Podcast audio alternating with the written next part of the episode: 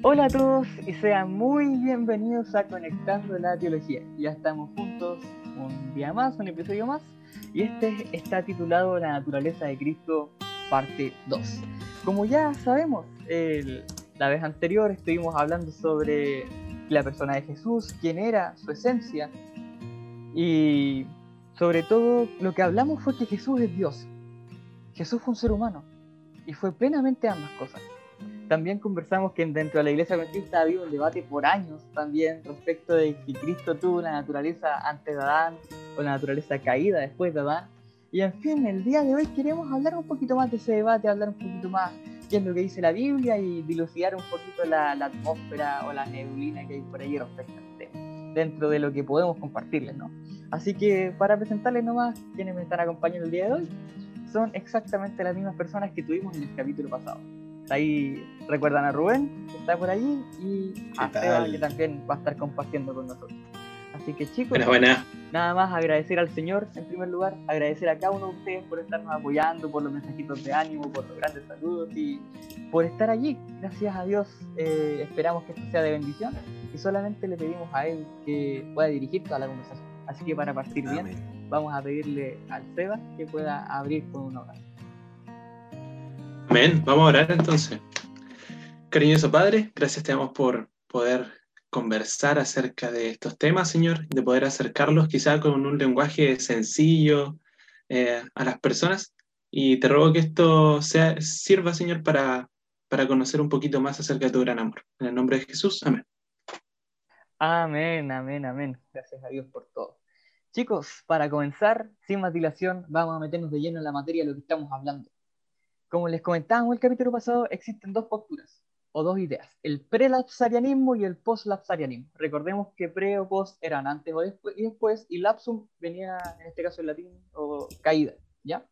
Entonces, chicos, em, algunos postulan, como les decía anteriormente, que Cristo es como un ser humano como Adán antes de la caída, y otros postulan que Cristo es un ser humano después de la caída. Entonces, ¿quiénes son los que postularon estas ideas? Chiquillos, ¿recuerdan aquí en la iglesia adventista quiénes fueron como los personajes más, más connotados que postulaban la idea de que Jesús fue como un ser humano después de la caída, post-lapsario? Como bien dijiste, Nicolás, nos encontramos en una situación en donde tenemos dos esquinas diferentes en un cuadrilátero. Eh, por un lado tenemos eh, la esquina del prelapsarianismo, que fue por el cual abogó el libro Preguntas sobre Doctrina, y por la otra esquina nos encontramos con el post-lapsarianismo presentado por nuestros teólogos este, Wagoner, eh, involucrado también estuvo Jones y por supuesto Andreasen, ¿sí? Es lo que quería agregar. Ok, ¿y qué era lo que estos hombres creían o qué era lo que ellos pensaban y en base a qué lo pensaban? Claro, bueno, eh, para estos personajes que abogaron, ¿sí? Por el post-lapsarianismo, Argumentan que si Jesús hubiese en este caso tenido una naturaleza prelapsaria, habría poseído una ventaja sobre nosotros. Sí, eso queda claro. O sea, ellos tenían eso en claro. Y por lo tanto eso ya iba a producir una suerte de incongruencia porque Cristo no podría entendernos completamente. ¿Me entiendes? No entendería nuestra naturaleza, no entendería nuestras flaquezas, eh, le sería complicado entender eh, nuestras debilidades como el hambre, como el sueño, ¿no? Como la mm. frustración, el dolor, el miedo. Y por tanto la victoria absoluta sobre el mal eh, que nosotros pudiéramos imitar estaría como fuera de nuestra estratosfera. Sería casi imposible, porque nuestras pasiones pecaminosas propias de nuestra naturaleza caída, en este caso, eh, impedirían poder seguir este, esta victoria que Cristo logró en la tierra. Entonces tienen, suelen tener esto una, una concepción diferente a la de Cristo. O sea, nosotros tenemos en este caso una, una, tenemos una concepción, quiero decir, ellos tienen una concepción un poco perfeccionista, ¿ya? Un poco ah, redondeando este, la idea porque ya me estaba enredando. Eh, estos personajes tienen una concepción de Cristo que nos lleva a una doctrina, eh, a una soteriología, ¿sí? Basada en el perfeccionismo. Por tanto, es pésimo. ¿Por qué razón? Porque si nosotros nos, vamos- nos ti- nos tiramos hacia el perfeccionismo como una condición ¿sí? de salvación, eh, ya la justificación por la fe no iría, ni la gracia tampoco. Chocan ¿Me ahí, entiendes? chocan un poquito. ¿ah? Claro, ahora, ahora quiero, quiero culminar con, con la otra esquina. La esquina Ya. de doctrina, de preguntas sobre doctrina, que es Ey, el- ey. el- el- la posición prelapsaria, ¿no? Que aboga, aboga por un Jesús sin manchas, ¿sí? Pues debía ser la tipificación en este caso de los sacrificios que nosotros vimos en el Antiguo Testamento. Claro, y esos tenían que estar ¿Entienden o no? limpios, limpios, no podían tener enfermedades, nada. École, claramente. Entonces, esto en favor del perdón de los pecados. Por tanto, un cordero sin mancha e inocente tenía que ocupar ese lugar. El lugar por el pecador en este caso, ¿me entiendes? Claro. Entonces, eh, esto quitaría de encima, según ellos, la inconsistencia de que la naturaleza pecaminosa, que en este caso tendría Jesucristo, obligaría a él mismo necesitar de un redentor. Mm, Y ahí culmino este, esas dos ideas. ok. O en este caso, ese choque de ideas. Entonces, en síntesis, en síntesis, en síntesis, eh, Andreasen y Wagoner, dentro, bueno, en realidad Wagoner eh, fue, fue, fue formando la idea, ¿verdad? Y Andreasen después la sistematizó en una teología completa. Eh, proponen lo siguiente, que Cristo vino como un ser humano después del pecado con tendencias pecaminosas como las nuestras. ¿Ya? Eso Claro. porque si hubiera venido como, como Adán, eh, no habría podido habría estado en ventaja sobre nosotros, igual considerando eh, en Adán antes de la caída, ¿ok? Este Adán antes de la caída no experimentó dolor, no experimentó sufrimiento, no experimentó problemas de salud como nosotros, y entonces bajo ese punto igual tienen un poquito de razón, pero ahí vamos a ir explorando, Exacto. o- vamos a ir explorando más detalles, pero lo, lo cuático, voy a guardar esa palabra, lo cuático, para- eh, de esto, es que estos hombres eh, plantean que como Cristo tuvo nuestra misma naturaleza y nuestras mismas tendencias pecaminosas y logró vencer, nosotros podemos y además debemos dejar de pecar para ser salvos. Ayer Rubén mencionó una palabra que es soteriología, ¿verdad? La soteriología significa el estudio de la salvación. Entonces ellos estudiaban a raíz de esta teología que la salvación se alcanzaba finalmente por medio de la perfección en las obras. Entonces ahí caímos nuevamente en un problema que se discute hace muchos años y que la Biblia es clara en decir que la salvación y la justificación se dan mediante la fe. Las obras tienen su, la la- las obras, claro, tienen su, su espacio, ¿verdad? Pero no son las obras los que nos van a llevar al cielo, porque ya estamos condenados de por sí por el pecado que tenemos. Se evita algo que... Claro, hay que, hay que ser justo igual un poquito con esa, con esa creencia, porque ellos igual creían que podíamos obtener la perfección en ese sentido, pero por medio de la fe en Cristo, con la ayuda de Cristo. Claro. ¿ya? Como Cristo venció, nosotros también podríamos. Ahora es que, y aquí hay un punto, ¿no? Eh, eh, esa, ese equilibrio entre cómo vencer el pecado, cómo entendemos ese vencer el pecado. Y, y cómo entendemos a Cristo como nuestro Salvador, como, y, y Pablo arroja mucha luz de eso, ¿no? Eh, Claro. ¿Cómo entendemos el que Cristo haya muerto por nosotros, sea nuestro sustituto, eh, pero que también tengamos que seguir su ejemplo, o sea, obedecer? Porque, bueno, ahí mismo eh, Pablo dice, ¿significa esto que debemos seguir pecando? De ninguna No, manera. De ninguna manera, De dice. ninguna manera. Entonces, yo creo que quizá podemos volver un poquito a la naturaleza de Cristo, entendiendo lo siguiente, ya en base a lo que habló Rubén, a lo que comentaba Nico, y es que debemos entender que para que Cristo fuera plenamente humano, o sea, que compartiera nuestra naturaleza, no era necesario que Él fuera un pecador, Amén. ¿ya? No era necesario que Él tuviera tendencias pecaminosas. ¿Por qué? Porque el ser humano no fue creado con tendencias pecaminosas Mm. fue creado a imagen de Dios. ¿Ya? Entonces, eh, no es esencial el pecado a la naturaleza humana. ¿Ya? Claro. ¿A qué me refiero con esto?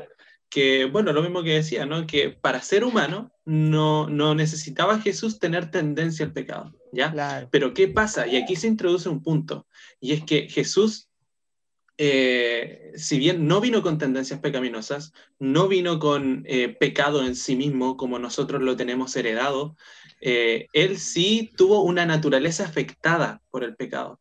Claro. O sea, imaginemos, él tuvo un cuerpo que llevaba 4.000 años de degradación. Entonces aquí podemos hacer una diferencia, ¿ya? Que es que Cristo tuvo una naturaleza afectada, pero no infectada por el pecado. Exacto. ¿Ya? Y esto, esta es la diferencia que marca con Adán y la diferencia que marca con nosotros. Porque Adán no tenía una naturaleza afectada y decidió pecar. Claro. Eh, y ahí hay una gran diferencia. En cambio, Jesús tuvo una naturaleza afectada, pero no se infectó del pecado porque decidió no pecar. Por lo tanto, aquí tenemos un punto y es que Jesús es único. ¿ya? Yo voy a leer una cita del deseo a todas las gentes que explica muy bien este punto. Miren, dice, en nuestra humanidad, Cristo subsanaría el fracaso de Adán. Pero cuando Adán fue asaltado por el tentador, o sea, cuando vino Satanás a tentarlo, no pesaba sobre él ninguno de los efectos del pecado. ¿ya? Gozaba de fortaleza y de una virilidad perfecta. Poseía pleno vigor de mente y de cuerpo. ¿ya? Estaba rodeado por las glorias del Edén y se hallaba en comunión diaria con los seres celestiales. ¿ya? Aquí marca la diferencia, porque Jesús no tenía esto, Adán sí. Y dice, no se, no se, oh, perdón, me equivoqué. No sucedió lo mismo con Jesús cuando entró en el desierto para luchar contra Satanás. Dice, durante cuatro mil años la familia humana había estado perdiendo fuerza física, poder mental y valor moral y Cristo tomó sobre sí las flaquezas de la humanidad degenerada. Únicamente así podía rescatar al hombre de las profundidades más hondas de su degradación. Aquí es lo que hace énfasis Ellen White e, es en ese poder, en, ese, en esa fuerza mental, fuerza física, fuerza eh, moral. No dice que Cristo vino con eh, degradación moral, dice que no tenía la misma fuerza que tenía Adán porque lógicamente, bueno, ella da las razones aquí, porque Adán estaba rodeado de seres celestiales, en un lugar perfecto, etc. Adán Entonces, por, claro, pues, o sea, en el lugar donde todos querríamos estar, ¿no? claro. En, el Edén, ¿no? Pero eso, es importante entender ese punto. Entonces, y aquí esto es lo que marca una diferencia y, que quizás nos sirve para entender cómo eran las debilidades de Cristo, cómo, era, cómo son las debilidades humanas. Quizás ahí ustedes nos pueden explicar para yo dejar de hablar un rato. bueno, me gustaría que abriéramos la Biblia un poquito, ¿no? Que nos moviéramos en la palabra de Dios. Vamos a leer. Revisando un par de versículos que vimos la semana pasada que son clave. Filipenses capítulo 2, versículos 6 al 7. ¿Ya? Filipenses capítulo 2, versículos 6 al 7. Y después nos vamos a meter en el griego y todo el tema porque hay que meterse ahí para entender algunas cositas. De cabeza nomás. De cabeza nomás. con todo. Pero, profe. Oye, para quienes no saben, Nikito, Nikito es como profesor de, de griego y hebreo. ahí no. Ahí no, ahí no. Servidor. No. Servidor. Filipenses 2, del 6 al 7 dice lo siguiente. El versículo dice así. Él, siendo en forma de Dios, refiriéndose a Jesús, claro está. Él, siendo en forma de Dios, no estimó el ser igual a Dios como cosa que aferrarse, sino que se despojó a sí mismo y tomó la forma de siervo y se hizo semejante a los hombres. Cristo era semejante a nosotros. Y también aquí hace otro énfasis importante que era lo que veníamos hablando, de hecho lo hablamos en el capítulo pasado, ¿verdad? Cristo no ocupó su naturaleza divina como una ventaja sobre nosotros. Cristo se mm, autolimitó, autolimitó su poder para vivir como uno de nosotros de una forma normal. Ninguno, por así decirlo, de los milagros que hizo, ni de las, eh, por así decirlo, cosas que podría haber hecho, fueron por un poder de beneficio propio sino que era porque el Padre permitía la, su comunión personal con el Padre y la acción del Espíritu Santo eran las que hacían estos milagros posibles. Y de hecho, esos mismos milagros después se repitieron con los apóstoles y también está profetizado que ocurrirá cuando caiga la lluvia tardía. Y eso, como vemos, lo puede hacer un ser humano que tenga una estrecha comunión con Dios y que se haga mediante la voluntad de Dios. En todas esas cosas Cristo no se aprovechó, por así decirlo, de su deidad, sino que se autolimitó y nos enseñó cómo tener una estrecha comunión con el Padre. Pero el énfasis especial que quería hacer aquí es que se hizo semejante a los hombres. Anoten la palabra semejante. Cristo fue semejante. Ahora nos vamos a Hebreos 4.15, ¿ya? Libro de Hebreos, capítulo 4, versículo 15. Una, una epístola también presumiblemente escrita por Pablo. No se sabe la autora ciencia cierta, pero yo creo que es Pablo, la mayoría de los que lo Sí, sí, yo, yo iba a decir que es Pablo. Es. Dice así, no tenemos un sacerdote que no pueda compadecerse nuestras debilidades, sino uno que fue tentado en todo, según nuestra semejanza, pero sin pecado. Pero sin pecado. Entonces, aquí nos encontramos una diferencia clave, y el versículo es súper claro con esto, que Cristo es diferente a nosotros en un punto, que es el pecado. Pecado. Cristo fue semejante en todo a nosotros, semejante en todo, aceptando el pecado. Y aquí hay que hacer una diferenciación también y vamos a meternos en el griego, como les dije. La palabra griega que se ocupa para semejanza es la palabra homoiomati. Eh, entonces esta palabra, como les digo, describe algo semejante, algo que no es igual, que no es completamente igual, algo que llega a ser muy, muy, muy, muy, muy parecido a algo, pero hay algo que, no lo, que lo hace diferente, que lo diferencia de los demás. Eh, al contrario de la palabra griega isos, ¿ya? Eh, de, más que en matemáticas o en química vimos los conceptos de isotérmico para los cambios de temperatura, o en física también termodinámica, de isotérmico o isométrico. Isotérmico significa de igual temperatura, isométrico significa una escala de medida igual para distintos cuerpos. Básicamente la palabra iso significa igual. Cristo no se nos presenta como isos a nosotros, se nos presenta como homoiomati, como semejante. ¿Y qué es, lo que qué es lo que diferencia a Cristo de nosotros? Precisamente lo que acabamos de ver acá. Que en Cristo no hay pecado. Pecado. Primera de Juan, el capítulo 1, eh, el capítulo 1 y el capítulo 3 es muy claro en declararlo. ¿ah? Eh, eh, en este momento me acuerdo de Primera de Juan 3.5, que dice claramente, y sabéis que Él apareció para quitar nuestros pecados y que no hay pecado en Él. O sea, la Biblia es clara y categórica en referirse a Cristo como un ser sin pecado. Y como sabemos, el ser humano tiene tendencias pecaminosas desde, su concepción.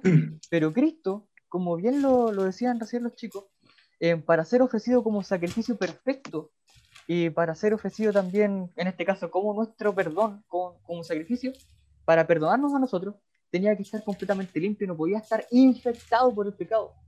Él sí podía estar afectado, porque, claro, está en un mundo donde, inmerso en el pecado, pero dentro de él, dentro de su naturaleza, dentro de sí mismo, no podía haber esa infección, no podía haber esa naturaleza, esa tendencia a la maldad, porque eso lo haría... Em, le daría ventaja.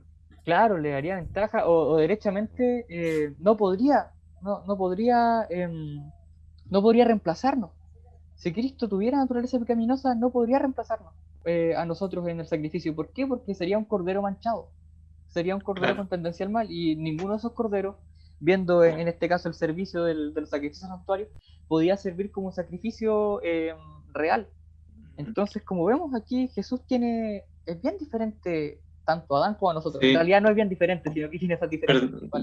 Dale, claro, perdón Nikito, quiero terminar el comentario porque dije, le daba ventaja y nada que ver, sino que decía, le, da, le daría ventaja a Satanás, ¿en qué sentido? En decir, no, miren, él no, no puede ser ofrecido.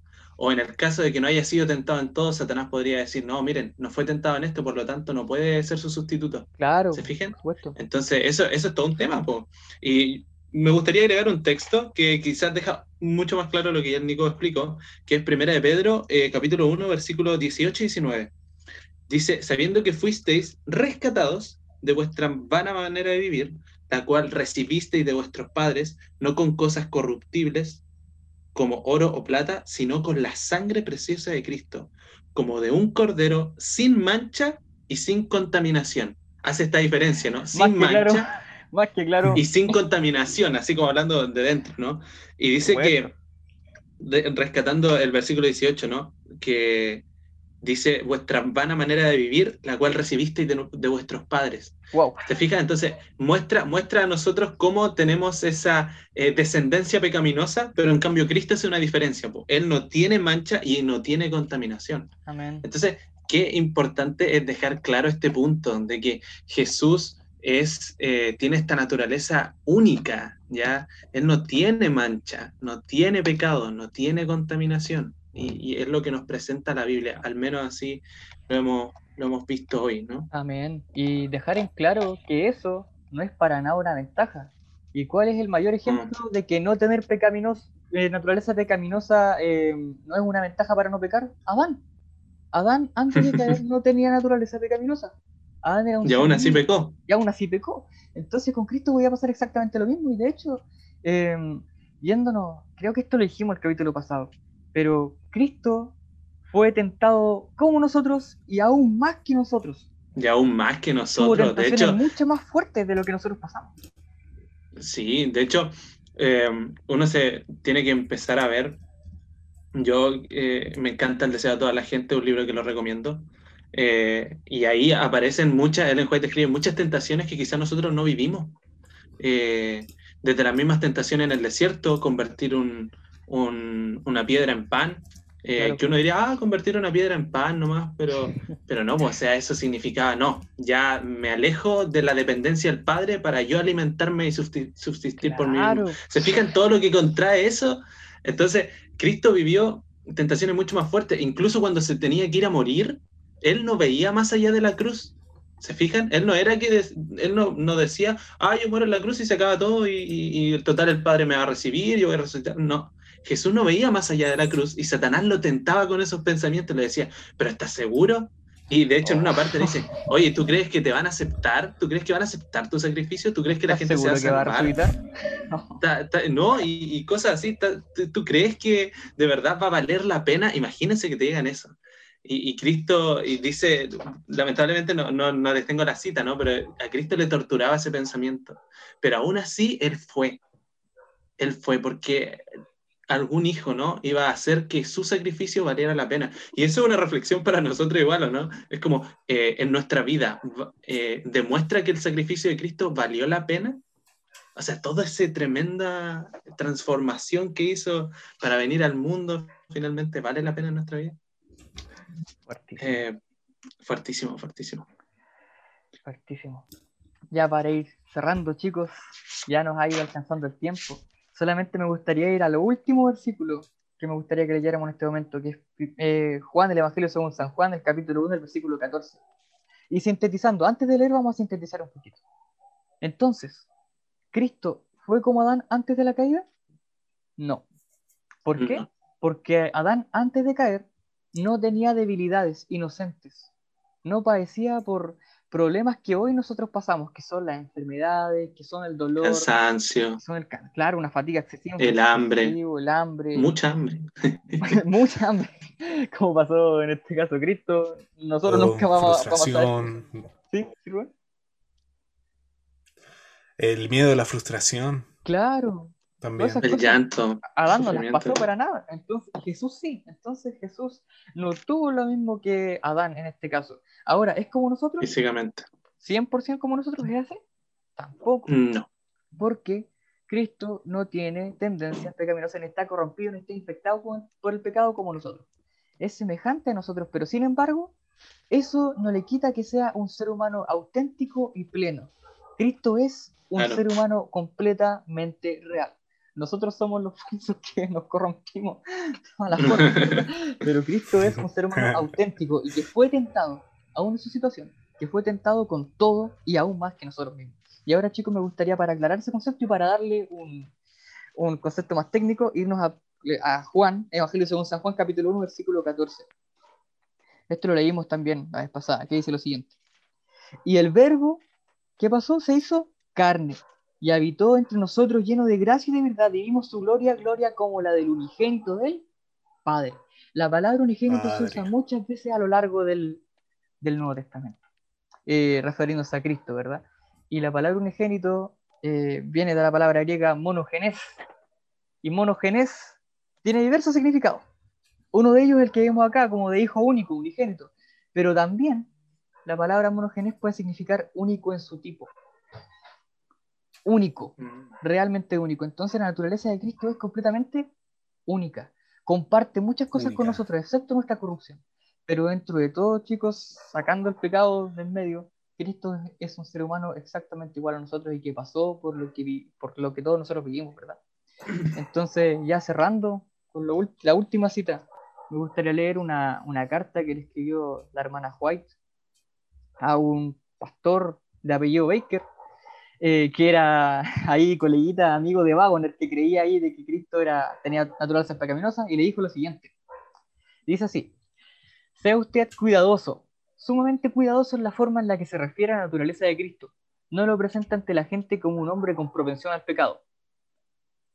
Luego dice, podría haber pecado, podría haber caído, pero en ningún momento hubo en él tendencia alguna al mal. Como lo conversábamos recién, ¿verdad? Cristo tenía una posibilidad real de pecar, pero esa posibilidad real es la que tienen todos los seres creados libres de raciocinio que pueden tomar sus decisiones, pero no estaba infectado así como nosotros. Entonces, chicos, ya para ir terminando y para ir cerrando, esperamos, les bueno, reiteramos el abrazo y el saludo a todos los que nos están escuchando, esperamos que se haya podido ir quedando clarito. Entender, sí. Sí, como les decíamos, esto es un tema que todavía se está conversando.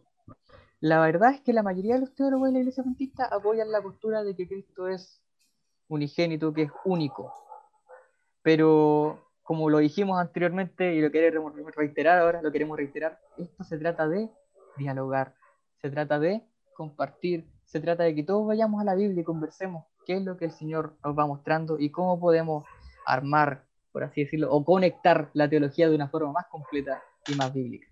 Entonces, chicos, eh, ¿algunos comentarios finales? Sí, a mí me gustaría... Eh, eh, oh, perdón, Rubén, siempre interrumpo.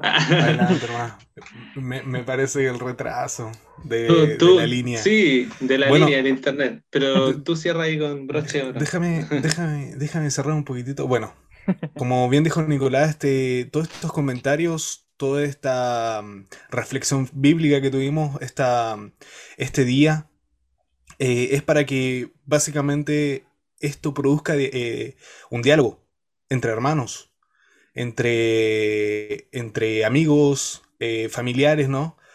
Pero que no produzca división, ¿sí? Por supuesto. Por, Mantener, mantener la unidad de la iglesia. Recuerden muy bien, por los frutos los conoceréis. Si no hacen conforme a esto, lo planteado por Dios es porque no les ha amanecido. Así que, eh, por tanto, sobre todo la unidad del diálogo, no se encierra en una posición.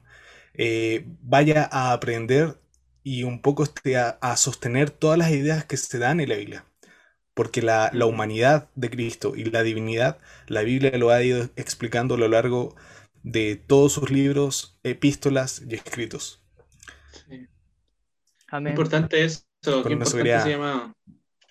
Sí, el diálogo. Nosotros igual estamos sumamente abiertos a seguir aprendiendo y, esa es la idea, o sea, ir creciendo en Cristo finalmente. A mí me gustaría eh, leer quizá eh, para como, como, cierre, como reflexión final, eh, este, este detalle que tiene esta encarnación, ¿no? que dice, era el propósito de Satanás lograr una, una eterna separación entre Dios y el hombre pero en Cristo llegamos a estar más íntimamente unidos a Dios que si nunca hubiésemos pecado. Imagínense eso. Al tomar nuestra naturaleza, el Salvador se vinculó con la humanidad por medio de un vínculo que nunca se ha de romper. A través de las edades eternas está ligado a nosotros. Dios dio a su Hijo unigénito, único en su, en su especie, como decía Nico, para que llegase a ser uno más de la familia humana y retuviese para siempre su naturaleza humana. O sea, estamos unidos a Jesús por siempre, hasta ese punto, por la, eternidad. Dios adoptó la naturaleza humana en la persona de su Hijo y la ha llevado al más alto cielo. Es el Hijo del Hombre quien comparte el trono del universo. Ojalá que este vínculo, esta esta relación íntima que logramos tener eh, con Dios sea un reflejo también en nuestra vida. O sea, yo creo que ese es el propósito y final de todo, que logremos tener una intimidad con Dios, así como, Dios, como Cristo nos dio la posibilidad de vivirla. Así que eso, esa es la invitación, quizás. Amén, amén, amén y amén. Aceptemos el llamado al Señor, volvamos a Cristo, miremoslo a Él y aprendamos constantemente de lo que la Biblia dice sobre sobre nuestro Maestro, sobre nuestro Señor, sobre nuestro Redentor, porque Él es el camino, la verdad y la vida, ¿verdad? No descuidemos el estudio de la Biblia, no descuidemos el estudio de Jesús. y bueno, tratamos de darle pincelada nomás al tema. Sabemos que esto es un tema que se va a estudiar por la eternidad. Hay muchos temas que van a quedar como misterio que solamente podremos entender o si quieres entender un poquito más allá en el cielo, ¿verdad? Pero dentro de lo que podemos compartir, tratamos de compartirlo y estudiémoslo y dialoguémoslo, porque mientras más esté Jesús en nuestras mentes, más vamos a ser em, imitadores de él. Así que para ir cerrando y concluyendo, me gustaría invitar a mi amigo Rubén a que pueda despedirnos con una pequeña oración y luego él sabe qué tiene que hacer. bueno, mis queridos amigos, eh, ya culminamos este mensaje que el cual este, dimos esta, este día, ¿no? Eh, inclinemos el rostro cada uno de sus casas o de sus camas que estén capaz que por ahí acostados. Así que cerrar los ojitos y conectemos nuestro espíritu y corazón al Señor. Mi Padre Celestial que estás en los cielos, santificado sea tu nombre, Señor. Esta tarde te queremos pedir, mi Padre Celestial, para por todos nuestros amigos, por lo que ocurre en sus vidas, por lo que pasa por sus corazones, mi Señor, que tú estés presente en cada uno de ellos, estés presente en cada uno de nosotros y en nuestro alrededor. Mi Padre Celestial, quiero pedirte porque tú, mi Dios, a través de tu palabra nos sigas guiando, nos sigas revelando eh, tus grandes este, verdades bíblicas, mi Padre, para poder irla comprendiendo, irla aplicando hacia este objetivo que es la salvación. Y, cuán importante es también entender eh, los diferentes argumentos que nos van contando más acerca de ti, de tu misión y de tu salvación. Todo esto te lo pido, mi Señor. Te pido la bendición de, de este programa, la bendición de nuestra gente y la bendición sobre todo eh, de, nuestros amigos que están apoyándonos y van a apoyar el proyecto, mi Señor. Todo esto te lo pido en el nombre de Jesús. Amén. Bien, mis queridos muchachos, Amén. ha llegado el final. El Señor ha sido bueno con nosotros. Y para ir finalizando, mis queridos amigos, quiero recordarles de que próximamente vamos a abrir una página de Instagram para que vayan este, luego de este podcast a Instagram a abrirlo y buscar conectando la teología. Y también para la gente que, posiblemente no tenga Spotify, eh, pueda también irse a YouTube, que es gratuito, suscribirse y darle like a los capítulos del podcast que iremos subiendo también en esa plataforma. Y por supuesto, a nuestros amigos de Spotify, muchas gracias por escuchar este programa y muchas gracias también por, por el apoyo que nos han dado cada uno de nosotros y mucha oración para que sea Cristo nuestro capitán y el guiador de este programa. Con mucho gusto, les deseo un buen día, si es que lo están, están comenzando el día con el podcast, o si no, las buenas noches de cada uno de ustedes, muchachos. Así que hasta luego. Hasta luego. Nos vemos, chicos. Bendiciones. Chau, chau. Muchas bendiciones. Cuídense mucho y que estén súper bien. Nos vemos en un tiempito más. Bendiciones.